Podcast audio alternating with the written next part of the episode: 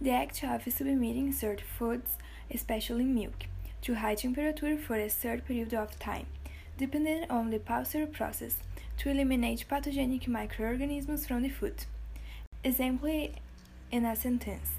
The pasteurization method is normally done in milk together with processes such as cooling and sterilization.